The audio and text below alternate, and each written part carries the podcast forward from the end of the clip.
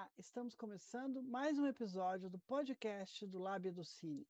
Eu sou Solange Stex, coordeno o laboratório e o programa de pós-graduação em artes da Unespar, em Curitiba. Este episódio faz parte do projeto realizado com recursos do Programa de Apoio e Incentivo à Cultura da Fundação Cultural de Curitiba e da Prefeitura Municipal de Curitiba. Hoje recebemos um convidado muito especial, jornalista e assessor da vice-presidência da TV Cultura, Fundação Padre Anchieta, José Maria Pereira Lopes, mais conhecido como Zé Maria. Zé Maria é especialista em conservação e re restauração de obras audiovisuais. Seja bem-vindo, Zé. É um prazer muito grande estar, estar participando desse, desse bate-papo com vocês e estou aqui à disposição para a gente falar sobre a preservação, sobre a história da TV Cultura, dos meus 41 anos que estou lá. É, depois de 41 anos deixei o SEDOC, agora estou em outra função, mas sempre, sempre pensando na preservação do passado, do futuro e do presente. Maravilha. Então, pensando nisso, queria que você começasse contando um pouco da sua, detalhando um pouco dessa sua trajetória na, na, preservação e na conservação das obras audiovisuais, e depois falasse sobre a coleção de filmes da, da TV Cultura e todo esse projeto. É, muito bom, muito bom, muito boa essa pergunta, muito interessante. É que eu tenho uma trajetória muito grande, viu, Solange? Eu passei pela Tupi, que foi minha primeira escola de televisão para trabalhar, é, passei pela TVS, que, era, que hoje é SBT, e trabalhei também na TV Celso, um ano na TV Celso, 15 anos na Tupi, dois na TVS, um ano na TV Celso, e 25 anos no Museu da Imagem do Som, cuidando daquele grande acervo que eu deixei lá, que está lá até hoje. Então, ah, vamos começando um pouquinho da Tupi, que foi uma, foi uma verdadeira é, escola de televisão, não só para mim, mas para todo mundo que passaram por ali, sabe? Ali foi o começo da minha vida. Eu, eu, eu comecei como mimeografista, eu rodava os capítulos das novelas naquela época lá, sabe? No mimeógrafo. E, e entregava para os artistas gravar as novelas. E aí, para a gente não ficar muito tempo nessa história da Tupi, eu passei para ser auxiliar de montagem de cinema na Tupi. Aí comecei a montar filme para televisão, esse filme de na televisão, eu montava isso na Tupi nos anos 70 para 80, no momento da ditadura, da censura, tudo era proibido naquele momento, mas eu fazia os cortes que era que não podia passar na televisão e virei montador e editor de filme, certo? Na Moviola e no, e no projetor também de cinema que era que era, a gente tinha naquela época, o telecine, tudo era ao vivo, a programação, não tinha nada gravado, a parte de cinema, você colocava no telecine e exibia os filmes e também exibia os comerciais. Era uma coisa muito engenhosa naquela época, era uma coisa não com a tecnologia de hoje, era muito problemático até é, para você exibir um material. E, além disso, eu fazia um outro trabalho lá, Solange, que era de levar os capítulos das novelas lá para o Rio de Janeiro, que não, não era ao vivo as novelas, sabe, que, como hoje. Então, todo dia eu pegava um avião, terminava de gravar às 5 horas da tarde, eu ia, antes eu ia na censura, para liberar o capítulo da novela que ia passar no dia, e pegava os capítulos e levava para o Rio de Janeiro às 5 horas da tarde, chegava às 6 e meia lá, que entrava às 7 a novela. Isso foi uma passagem muito bacana, onde eu conheci a maioria dos artistas que você viu por aí, Eva Vilma, Carlos Zara, Fagundes, Antônio Ramo, Ana Maria Braga, minha grande amiga, me fez uma homenagem aí, me convidou para dar uma entrevista no programa dela, foi muito bacana. Isso, isso na, na Tupi. Ao mesmo tempo, em 79, 18 de 9 de 79, eu fui convidado para trabalhar na TV Cultura de São Paulo, sabe, uma emissora pública, certo? Uma fundação pública de direito privado, onde, onde tem um dos maiores acervos de cinema e de audiovisual da televisão brasileira. Lá eu fui trabalhar na Filmoteca, na Tupi, fui convidado na Cultura, trabalhar na Filmoteca em 79, certo? E comecei minha, minha, minha carreira lá como filmotecário e comecei a cuidar daquele acervo, a preservar. O momento da preservação eu comecei ali na, na, na, cultura, sabe? Hoje lá tem 80 mil rolos de filme, certo? É, todos documentados, todos com informação, de película 16 milímetros, bem, bem preservado, bem guardado, bem identificado, sabe, limpos, não tem nada de nitrato, é tudo acetato. E foi um trabalho muito grande, com uma equipe grande que eu tinha lá dentro. Mas ali eu formei muita gente de, das, das universidades de São Paulo, da PUC, é, da USP, é, da FAAP. Pessoal que mexia com cinema, estagiários se formaram ali comigo. Então, o acervo da TV Cultura é um acervo que eu posso te dizer, tem 166 mil fitas magnéticas, né? 40 mil horas já digitalizada, 40 mil horas pronta para você usar, digitalizada, que digitalizou, tem 80 mil rolos de filme, tem 110 mil horas de audiovisual em mídia digital de hoje, sabe? É um acervo muito grande, muito bem preservado, isso lá na TV Cultura. Foi uma história de 41 anos ali dentro, cuidando daquele acervo, parecia que era meus filhos, que eu estava cuidando, sabe? Aquela coisa tão tão amada, sabe, aquele prazer muito grande de cuidar daquilo. Dentro desse do CEDOC que eu fui, que eu criei esse CEDOC na TV Cultura, quer dizer, eu criei o maior CEDOC do Brasil, que você pode ver, que a TV Cultura tem o maior CEDOC do Brasil e reconhecido no Brasil de ponta a ponta e reconhecido na Europa, nos Estados Unidos e alguns países da Europa também.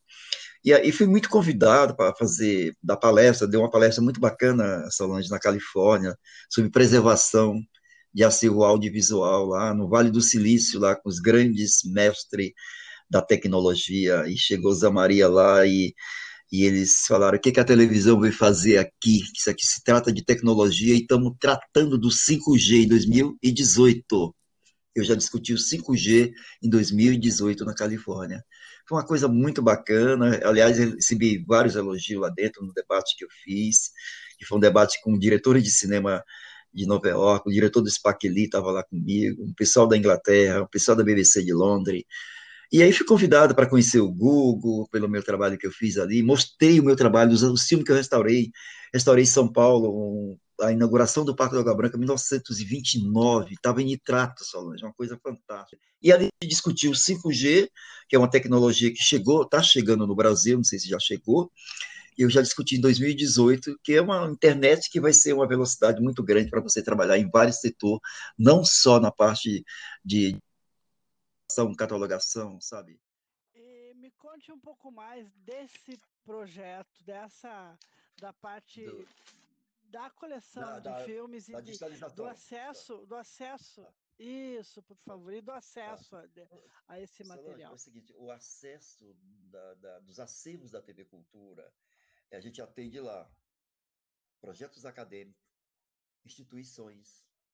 Fizemos uma, uma, uma parceria com todas as televisões do Brasil, eu consegui fazer isso, com todas as televisões do Brasil, com todas as instituições públicas, sabe?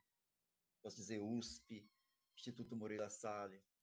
Mas é acesso a ele ainda não está disponível numa plataforma digital como deveria estar. Ainda não está, certo? O acesso é via e-mail, é via telefone, ainda hoje. Ali, nós temos, nos 80 mil rolos de filme, a gente conseguiu digitalizar 20% desse material, cerca de 17 mil horas, mais ou menos. A gente conseguiu é, digitalizar a parte de cinema. A parte de vídeo, a gente já conseguiu, das 160 mil fitas que a gente tem lá, a gente conseguiu digitalizar 40 mil horas. Isso o acervo passado, sabe? O acervo passado, não o presente. O presente já está todo, é, ele já está totalmente digital, ele está guardado no sistema Quanto, que é um sistema, um verdadeiro servidor grande, que cabe muita coisa, tanto cabe a coisa editada, como material também bruto que a gente da rua. Sabe? Nós, o processo de digitalização até agora que eu estava fazendo, é, deu uma parada agora, mas está conseguindo fazer mais ou menos 30 horas por dia de, de material de acervo. Chegando a dos 300 horas por mês, mais ou menos, a gente fazia isso. Agora deu uma parada com essa pandemia que nós tivemos agora, ficou muito dividida as equipes, tanto na, no, no CEDOC quanto na copiagem, no tráfego de mídia também, deu essa redução. Mas o, o, dos 10.800 quadruplex, que é aquela fita problemática que a gente tem, que é duas polegadas, a gente conseguiu digitalizar mais ou menos 10.100 delas, e das uma polegada conseguimos digitalizar, tem 10.200, umas 10.000, umas 9.800 mais ou menos. Quer dizer, o processo está bem bacana, na digitalização. Só que para digitalizar, Solange, não é, não é uma coisa muito simples, sabe? Tem que ter procedimento, tem que ter disciplina, tem que ter um projeto para digitalização, sabe? Não é uma coisa que você chega lá e digitaliza de qualquer jeito. Controle de qualidade, sabe? A pessoa que está lá digitalizando, ele tem que, tem que entender todo esse, esse, esse formato para poder começar a digitalização, porque geralmente tem as pessoas digitalizam por aí que não tem, é, não são muito especializados nisso, digitaliza de uma maneira como se fosse qualquer coisa. Por exemplo, eu ponho 10 fitas na máquina lá, 10 beta para digitalizar e vou dar uma volta, tomar café, acabou as 10, pronto. E aí, as informações, cadê? As pessoas não, não fazem. Então, no meu trabalho lá na TV Cultura, eu tinha, eu tinha essa preocupação de fazer dessa maneira para que eu deixasse isso como deixei, para você, para quem está de fora, saber o que a gente tem que está digitalizado, mas com informações do conteúdo que tem lá dentro. Beleza. Você, com, com toda essa vida dentro da TV e dentro, especialmente dos centros de documentação, você passou, acompanhou a evolução das mídias, ah, a evolução dos, dos programas. Você tem alguma história interessante para contar para gente sobre essa, essa vivência? Pois é, é eu, eu, eu, eu, peguei a, como te disse, no, no, momento da Tupi era tudo VT, sabe? Era VT e cinema, filme 16mm. A gente não tinha. Aí veio o Matic, aí veio uma polegada, aí veio a beta, a beta digital, a beta analógica. Essa evolução que chegou hoje no cartãozinho de memória foi um trabalho muito grande de muito de, de muita gente trabalhando nisso. Eu acompanhei toda essa transformação de, das mídias para chegar nessa, nessa nessa coisa digital de hoje, que eu sou um cara que às vezes me, me preocupa muito nos debates que eu vou, que as pessoas dizem, mas por que você não acredita que o material que vai para a nuvem, eu, eu, sabe, eu fico aqui um pé atrás, que eu, eu, gosto, eu acredito muito no físico que está ali na minha frente, viu? Mas eu acompanhei toda a evolução do cinema, do cinema, quer dizer, do cinema até chegar hoje na LTO, na, nessas novas mídias que chegaram certo? É, nesses grandes debates que a gente vai por aí, eu tive agora um também na IBC, foi muito legal, que eu mostrei a evolução da, da, da mídia para lá, que eu vou mostrar isso em João Pessoa, sabe? Mas eu vou botar, vou fazer um painel com a, com a minha colega agora, a gente está fazendo dessa luta nossa da preservação que começa na produção. O que eu estou falando com você aqui, amanhã já é acervo.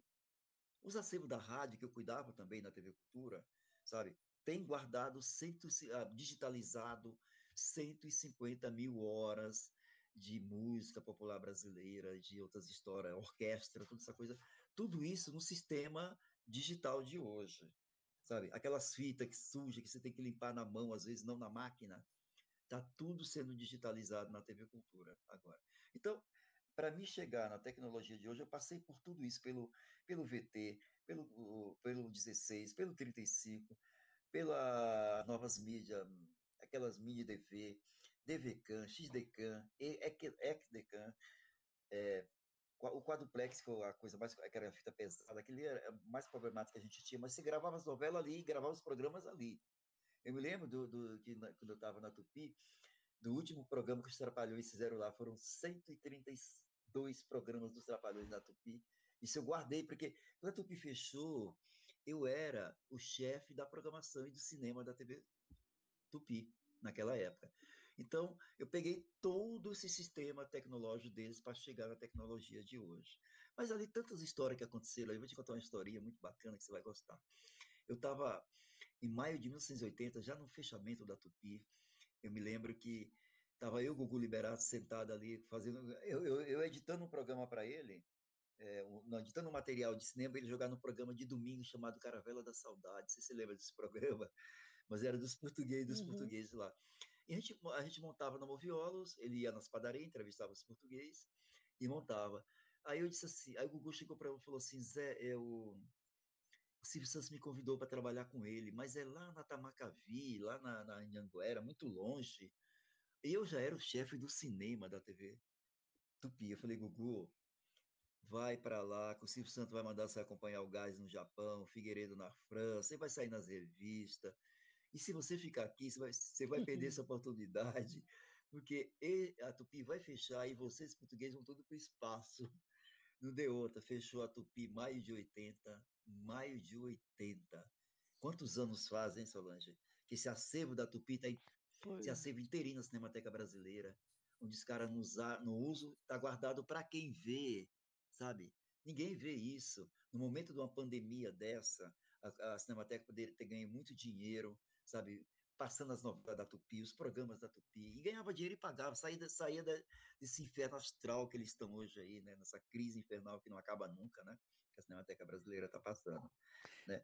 E aí, o Gugu foi para lá. Aí, aí fechou a Tupi, foi uma choradeira. Eu estava lá na hora, 10 horas da manhã, quando chegou uh, o Dentel, a ordem veio de Brasília, quando chegou o Dentel, era aquele Goberi de Couto Silva, Goberi de Couto Silva, que era o ministro, sei lá do que, e o cara, aí, uhum. aí chegou lá a ordem, 10 horas da manhã, tava eu, Walter Forte, um monte de gente lá em cima, no, no último dado do transmissor, chega lá, o cara tira o transmissor e lacra a TV Tupi, e uma choradeira danada, lá embaixo, todo mundo, Glauci Rocha, Lila Lemer, meu Deus, foi uma verdadeira loucura, parece que eu estou vendo essa imagem aqui agora, mas o que foi legal de tudo isso, porque o Silvio Santos pegou ficou com os, ficou com os dois mil funcionários da Tupi durante um bom tempo. A primeira pessoa que ele contratou fui eu, Silvio, né, para trabalhar com ele.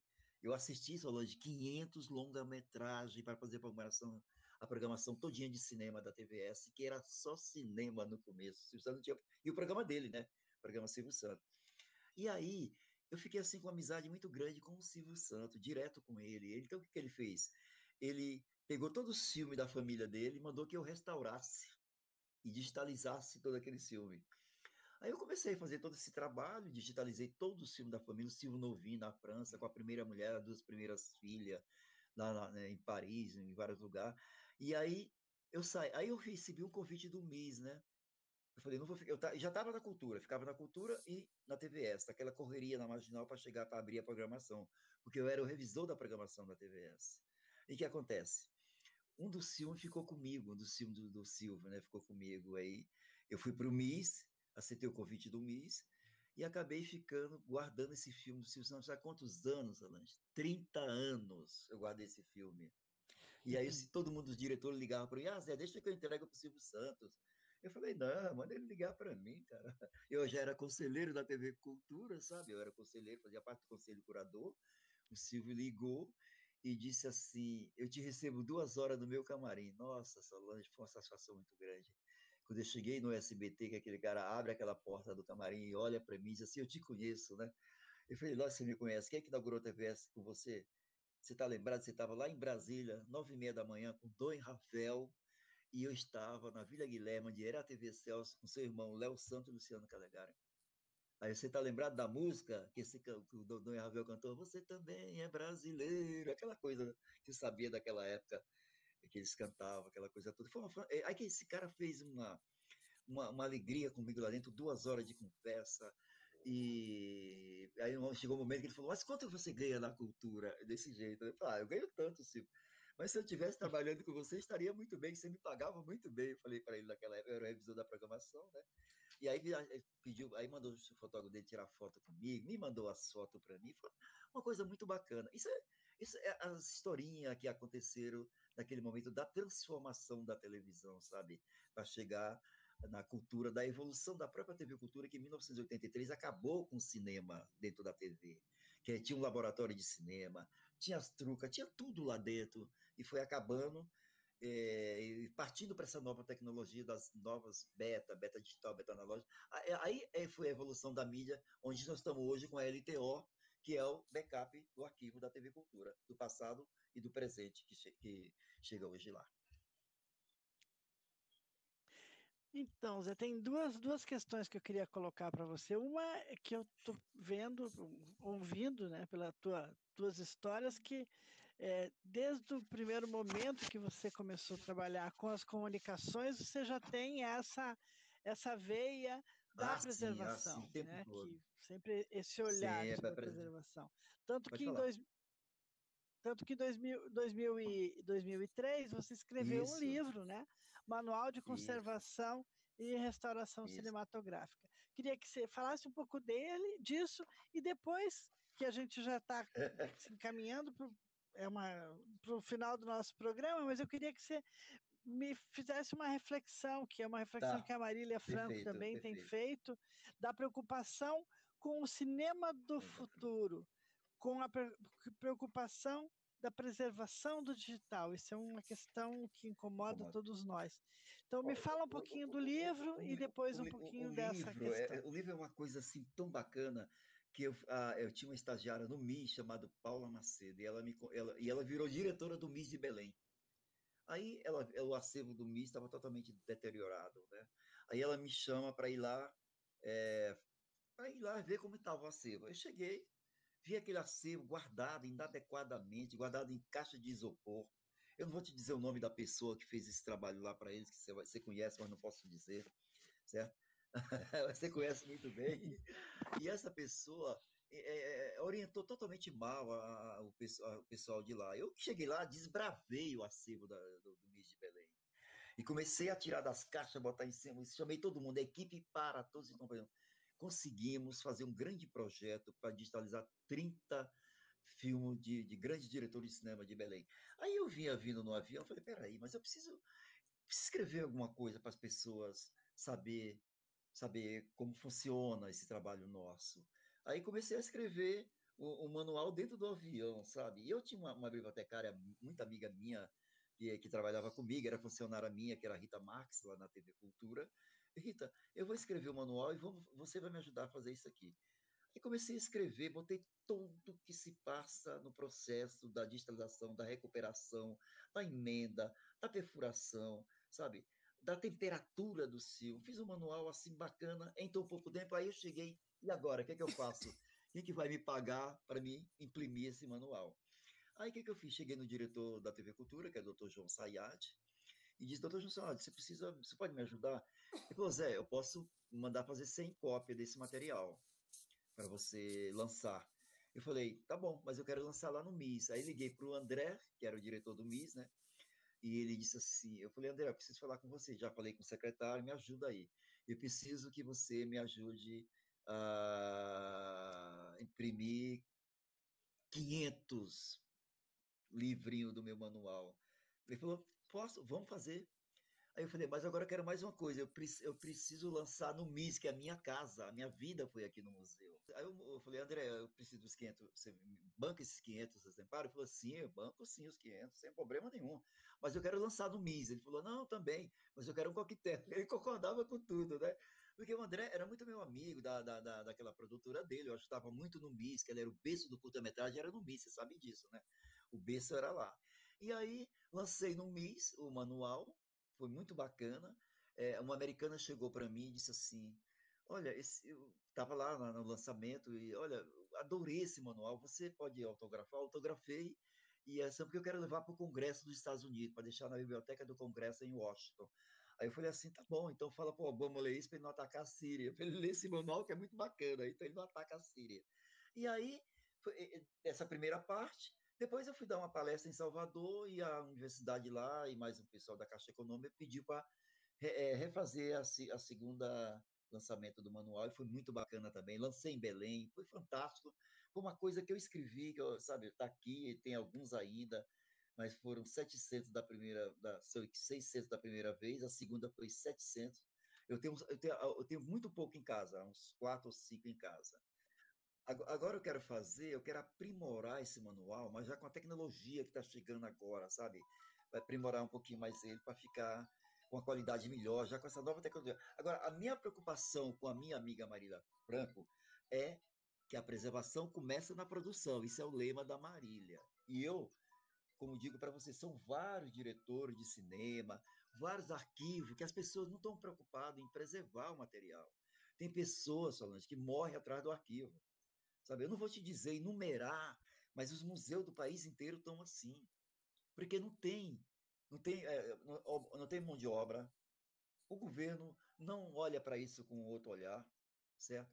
Então, o que eu tenho feito é explicando, preserve dessa maneira, vamos preservar, vamos lutar por isso. Acabei de fazer esse negócio que eu te falei agora no, no, no Rio de Janeiro, que eu falei, é, como é gostoso debater a preservação do audiovisual brasileiro, como é bacana você salvar uma memória, sabe? Eu, eu sou aquele, eu sou que nem aquele médico da família quando pega um filme para restaurar.